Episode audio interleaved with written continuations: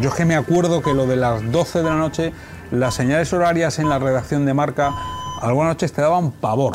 Las noches del zapping, como un partido de tenis. A ver qué dice García, a ver qué dice de la Morena. Luchar, trabajar, competir por ganar, por ser el líder de la noche. Se odian o aparentemente se odian, Hay una tensión competitiva, hay una tensión personal, que se insultan, que pelean, hay una tensión profesional, pero que se necesitan. hay una tensión de, de quién, quién la tiene más larga. Se parecen, el uno es hijo del otro al final, ¿no? Pero ya desde el principio surgió la, surgió la polémica. Cuando García daba de la Morena, de la Morena al principio no le contestaba.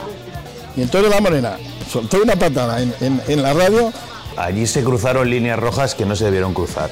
Una batalla interesante y curiosa de la que no se ha hablado mucho. Eran las reglas del juego y con el tiempo te das cuenta que, que lo ha hecho todo el mundo. Esto era la ley de la selva. Y nosotros luchábamos como perros. Me dieron un micrófono amarillo de la cadena SER casi casi para utilizarlo como un fusil contra quienes llevaban un micrófono azul de la cadena COPE. Eh, si un día ganaba la amarilla, el del azul tenía bronca. Y si un día ganaba el azul, el del, el de la amarilla tenía bronca. Era difícil y tú como reportero estabas en medio y tenías que un día ganar y otro perder, como es la vida.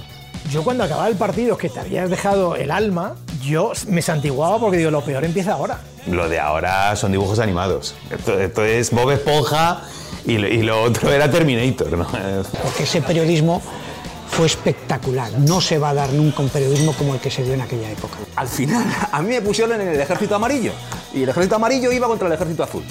Y venga, chavales, a ver quién mata a quién esta noche. Vivíamos en un fútbol asalvajado. El que no lo haya vivido es difícil que lo comprenda. Saludos cordiales. Un reportaje de Radio Marca. Un podcast de Pablo Juan Arena.